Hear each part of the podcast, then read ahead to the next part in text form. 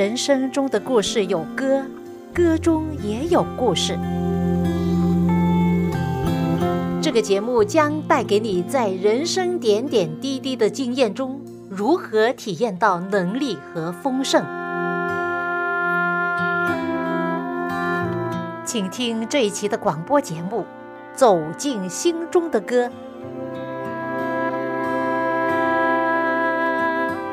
亲爱的听众朋友，您好，我是肖阳，又到了我们走进心中的歌节目时间，欢迎您的收听，谢谢您陪伴我这半个小时的节目光阴。每一年的国际情人节都是在二月十四号，这是一般的节日，比如说情人节、复活节、朋友节、老师节，还有更奇怪的，美国有一个总统日，The President Day，也是一个节日。对我自己来说呢，我不会特别的庆祝这些节日，但是当情人节的时候，却有人送给我一盘很美丽的花。哎，你千万不要想我有其他的男朋友啊，只有一个男朋友，就是我的丈夫。他送给我一盘花，主要是白色的丽丽，还有一朵玫瑰花在中间，还有绿叶小小的，好像星星的白花瓣着。看上去当然很美丽，这盘花就摆在我们的书房里。一进门，马上就闻到那个香味啊，真的是非常的清香，很好闻。虽然这盘花不是我期待的，我也没有去希望我老公会送花给我，但是我看见这盘花真的很开心，是令我很开心、很感恩。但是很可惜啊。过了一个星期，这盆花就凋谢了。我今天就把它拍了一张照，前面放着的是一本圣经，上面我就写了这样的字句：以赛亚书四十章第八节，草必枯干，花必凋残，唯有我们上帝的话必永远立定。在这一句之前的第六节说，凡有血气的尽都如草，它的美容。都像野地的花，哦，朋友，你有没有想到，你的生命、你的美容、你的外表、你的人生，在这世界上也会像草枯干、像花凋残吗？哎呀，真的太现实了。没错的，这是一个现实的世界，现实的人生。但是可信的是，我们有上帝在我们生命中，他是掌管生命的造物主。虽然我们的生命像草、像花一样会枯干、会凋零，在上帝里的生命却如日中天。上帝赐给我们有永生的盼望。地上的父亲会离我而去，但是天上的父亲，他以永远的爱来爱我们，来吸引我们，并且他永远不会离开我们。而他接着他的话，就是圣经的话，永远立定的话语。来教导、指引我们，给我们智慧、能力、安慰、医治和权柄。这是为什么？我今天在这里跟你分享，我要成为一个报好信息的人，我要成为上帝的使女，将好的信息带给更多的人。就好像我所读到的以赛亚书四十章里面的信息，他说：“报好信息给谢安的，你要极力扬声。”扬声，不要惧怕。看呐，你们的上帝，主耶和华，上帝必向大能者临到，他的膀臂必为他掌权，他的赏赐在他那里，他的报应在他面前。有首诗歌是来自赞美之泉的一首作品，歌名叫《为耶路撒冷祈祷》。耶路撒冷是以色列人的敬拜上帝的中心，也是一个国家的心脏。每一个国家都有它自己的首都和心脏，有中国的基督徒称中国为耶路撒冷，在海外的华人，我们的耶路撒冷就是我们要敬拜上帝的一个中心。各位朋友，让我们为我们的耶路撒冷祈祷，愿上帝的平安和旨意临到我们中间。愿你平安，哦耶路撒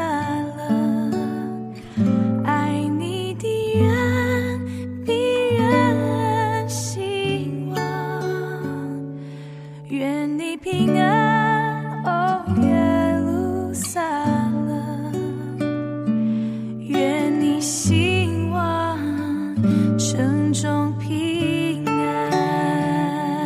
为着我的家和我所爱，我举手祈求，愿主平安在你中间。为着神的殿。和神所爱，我举手祈求，愿主赐福在你中间。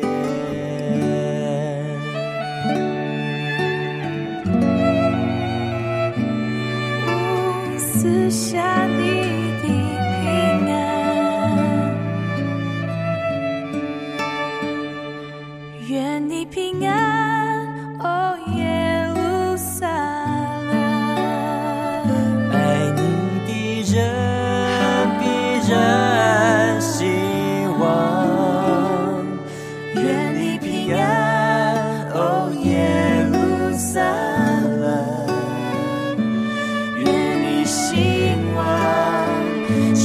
中平安，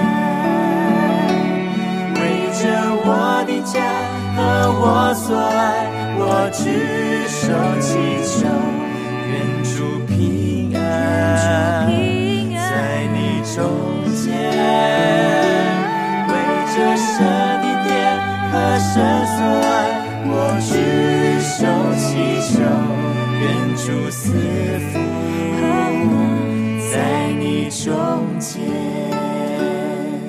来自赞美之泉诗歌敬拜的作品《为耶路撒冷祈祷》。我选的这首歌，其实啊，是真的希望能够更多的人为上帝的国度而工作。最近我也读到以赛亚书四十章十一节里面的话说：“他必像牧人牧养自己的羊群，用臂膀聚集羊羔，抱在怀中，慢慢引导那些乳养小羊的。”我读到这里，我心很感动，我激动的流下眼泪。当时我就对上帝说：“天父啊，你是多么的爱我们，你是多么的明白我们的需要啊！只要愿意被装备，圣灵就是最好的老师，他直接教导、培训我们，使愿意的人成为有用的器皿。我相信我们所努力的不会徒劳，因为赏赐在上帝那里。愿你平安，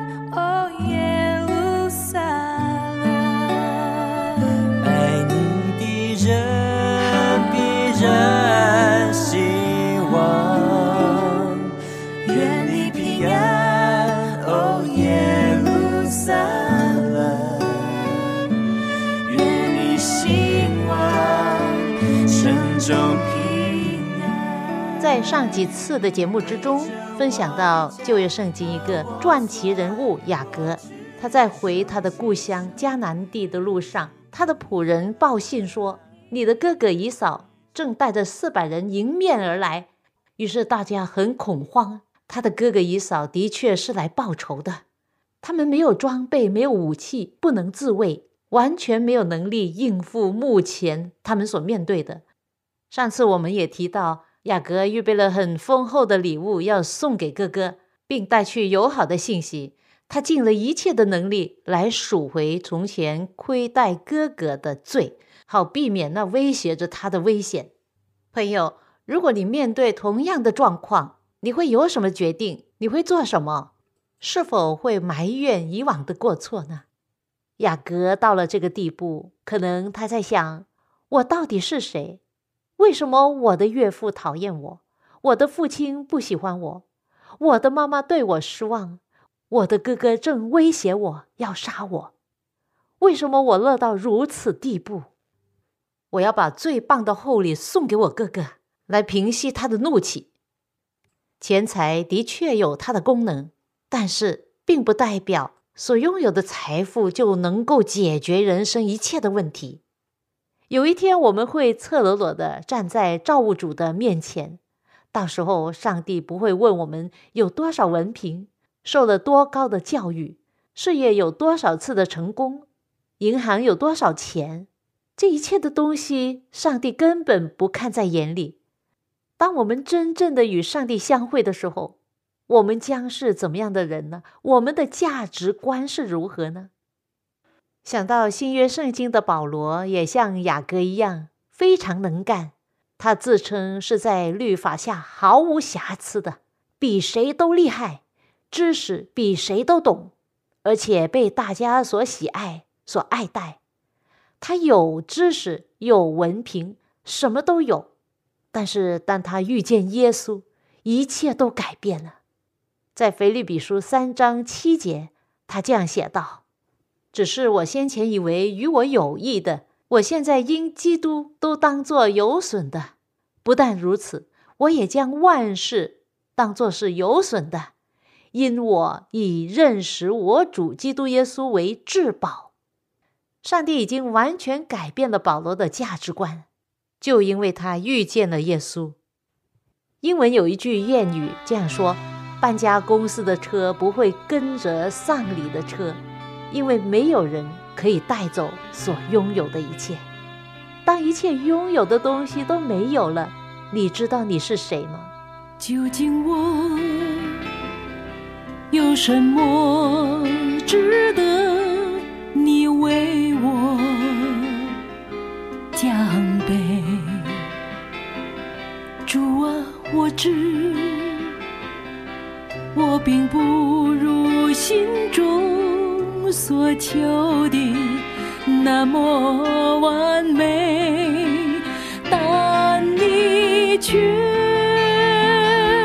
伸出爱的手，一直。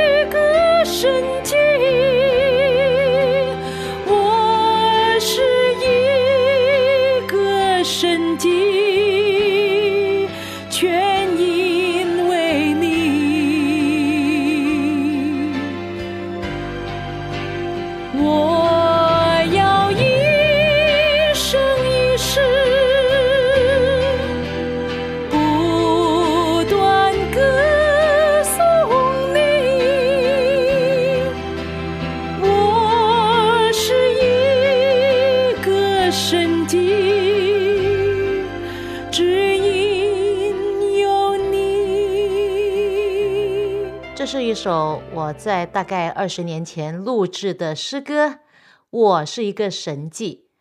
对啊，我终于知道我是谁了。我是一个神迹。有了上帝，在生命中就有神迹的出现。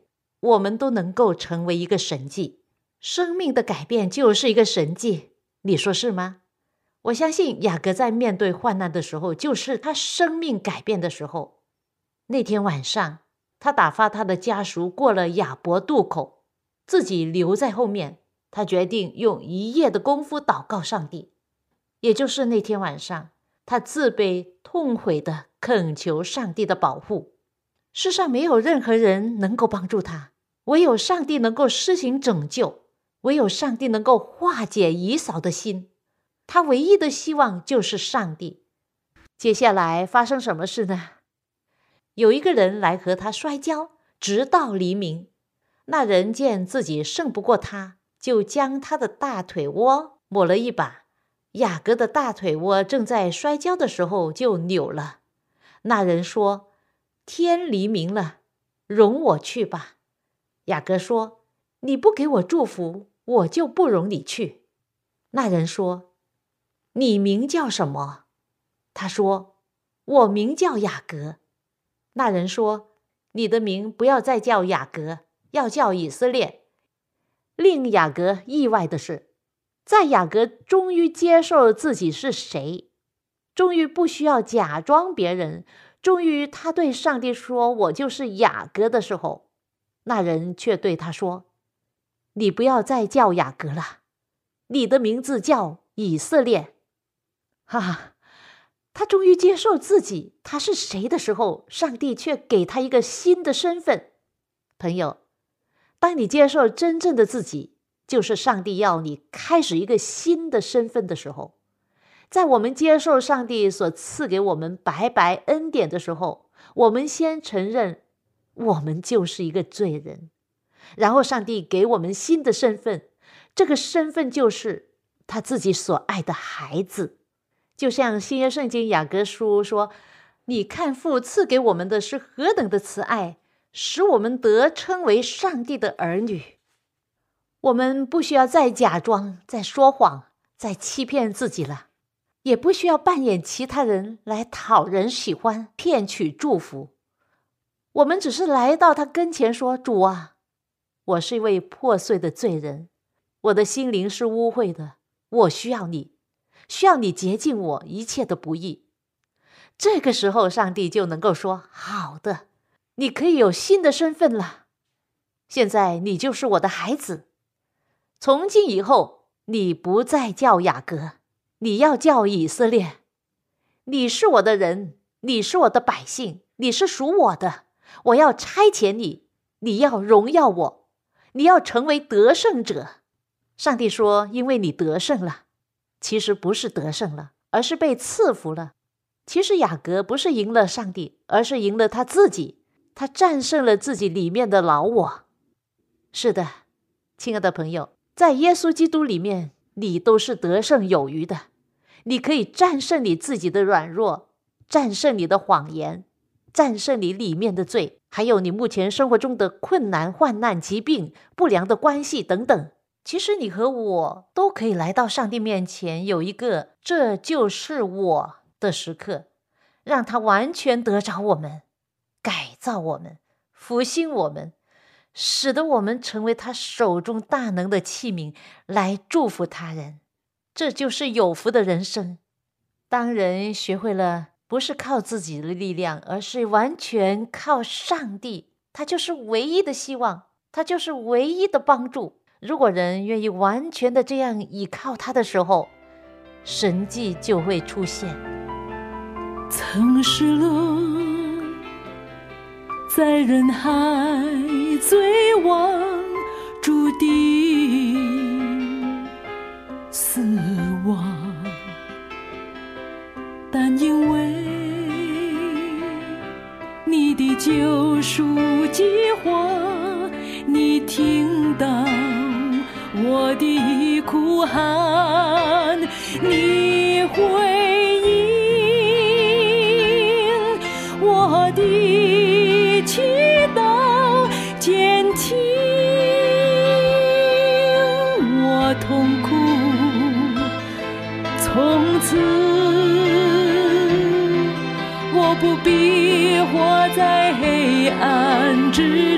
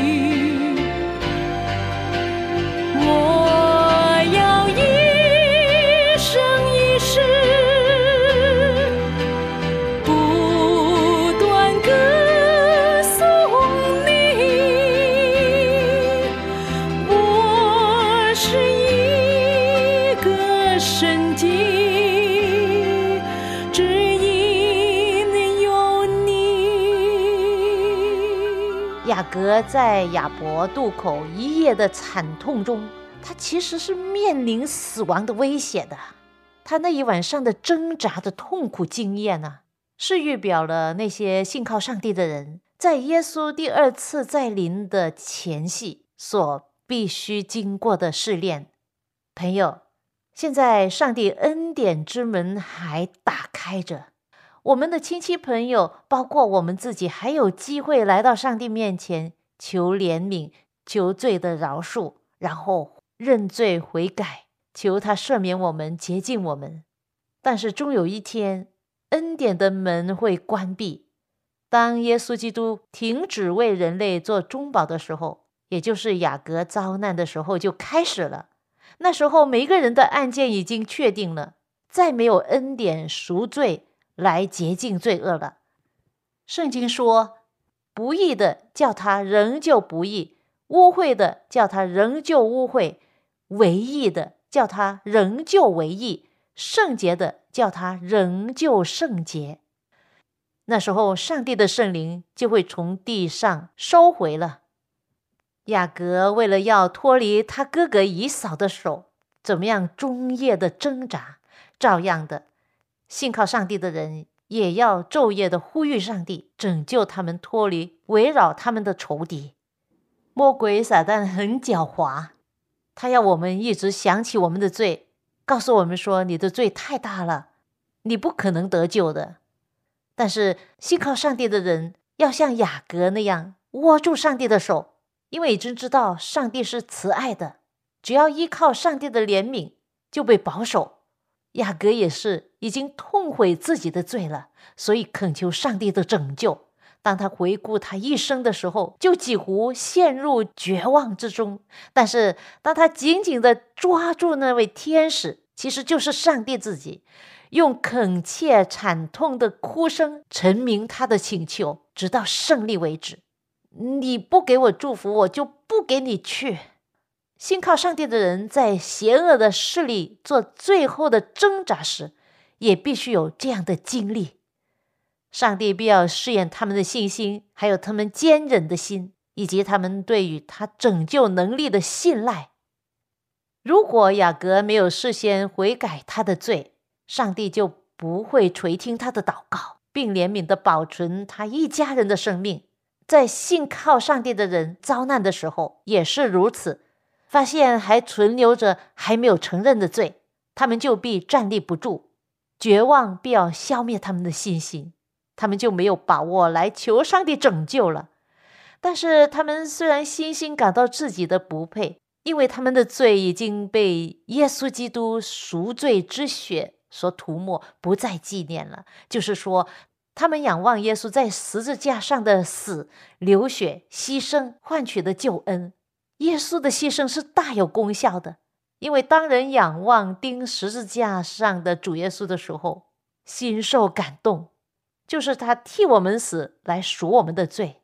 因此，从今以后，我不要故意的犯罪得罪他了，也再没有任何的理由、任何的借口。去犯罪，因此我们的罪就被涂抹，不再纪念，就是因为耶稣基督的功劳。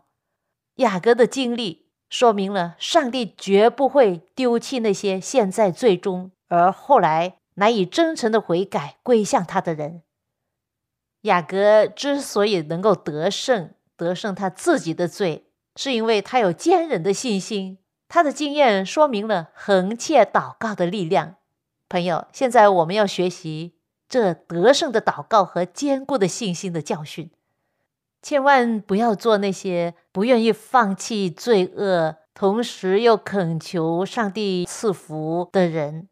这样的人必不能够得到上帝的福分。但是，一切愿意好像雅各一样抓住上帝的应许，并像他一样恳切的祈求、有坚定的信心的人。必要成功的，好像他一样成功。哈，雅各只知道自己的名字已经改变做以色列了，却不知道那人是什么名字。于是他很想知道他到底是谁，但是那人不把自己的名字告诉他，是等到将来到了伯特利才说明，原来他就是那位全能的神。上帝常常会隐藏在一些人事物的背后来跟我们沟通。跟着圣经又说，雅各便给那地方起名叫比努伊勒，意思就是神之面，意思是说我面对面见了上帝，我的性命仍得保存。去到创世纪的三十三章，你猜猜雅各和他的哥哥以扫见面？是怎么样的一种情形呢？第一节就说雅各举目观看，见以嫂来了，后头跟着四百人。到底姨嫂带着四百人来，有没有伤害雅各和他的家人呢？没有，因为上帝亲自的介入。如果不是上帝的介入的话，可能血流江河哈，旁边的这条约旦河都会染成血了。但是没有，就因为上帝的同在，上帝回应了他的祷告。雅各经历了上帝之后，他的心里是充满平安的，所以他看见哥哥的时候，蛮有谦卑，在他面前俯伏，求他原谅。这是一位新的雅各，他是以色列，他是上帝的人。跟着圣经告诉我们说，以扫跑过来迎接他，将他抱住，又扭着他的颈项与他亲嘴，两个人就哭了。哇！多么感动人心的场面呢！以扫原先是怀着敌意，但是如今在与雅各相会的时候，他是如此的友善，就是因为上帝的介入，是出于上帝的大能和怜悯。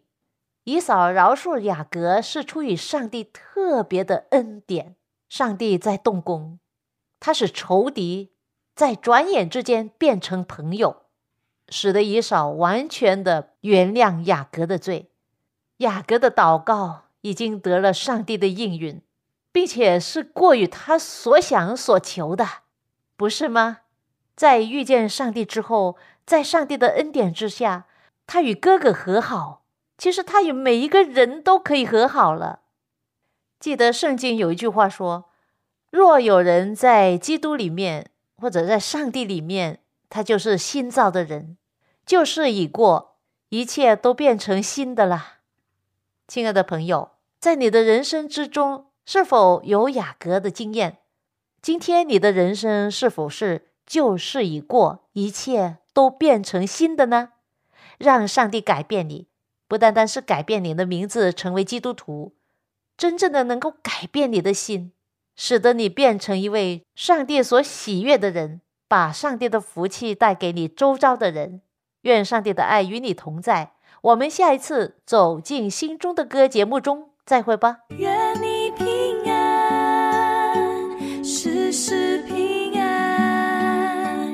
愿你平安，哦耶路撒冷。愿你平安，我的荣耀事事平安。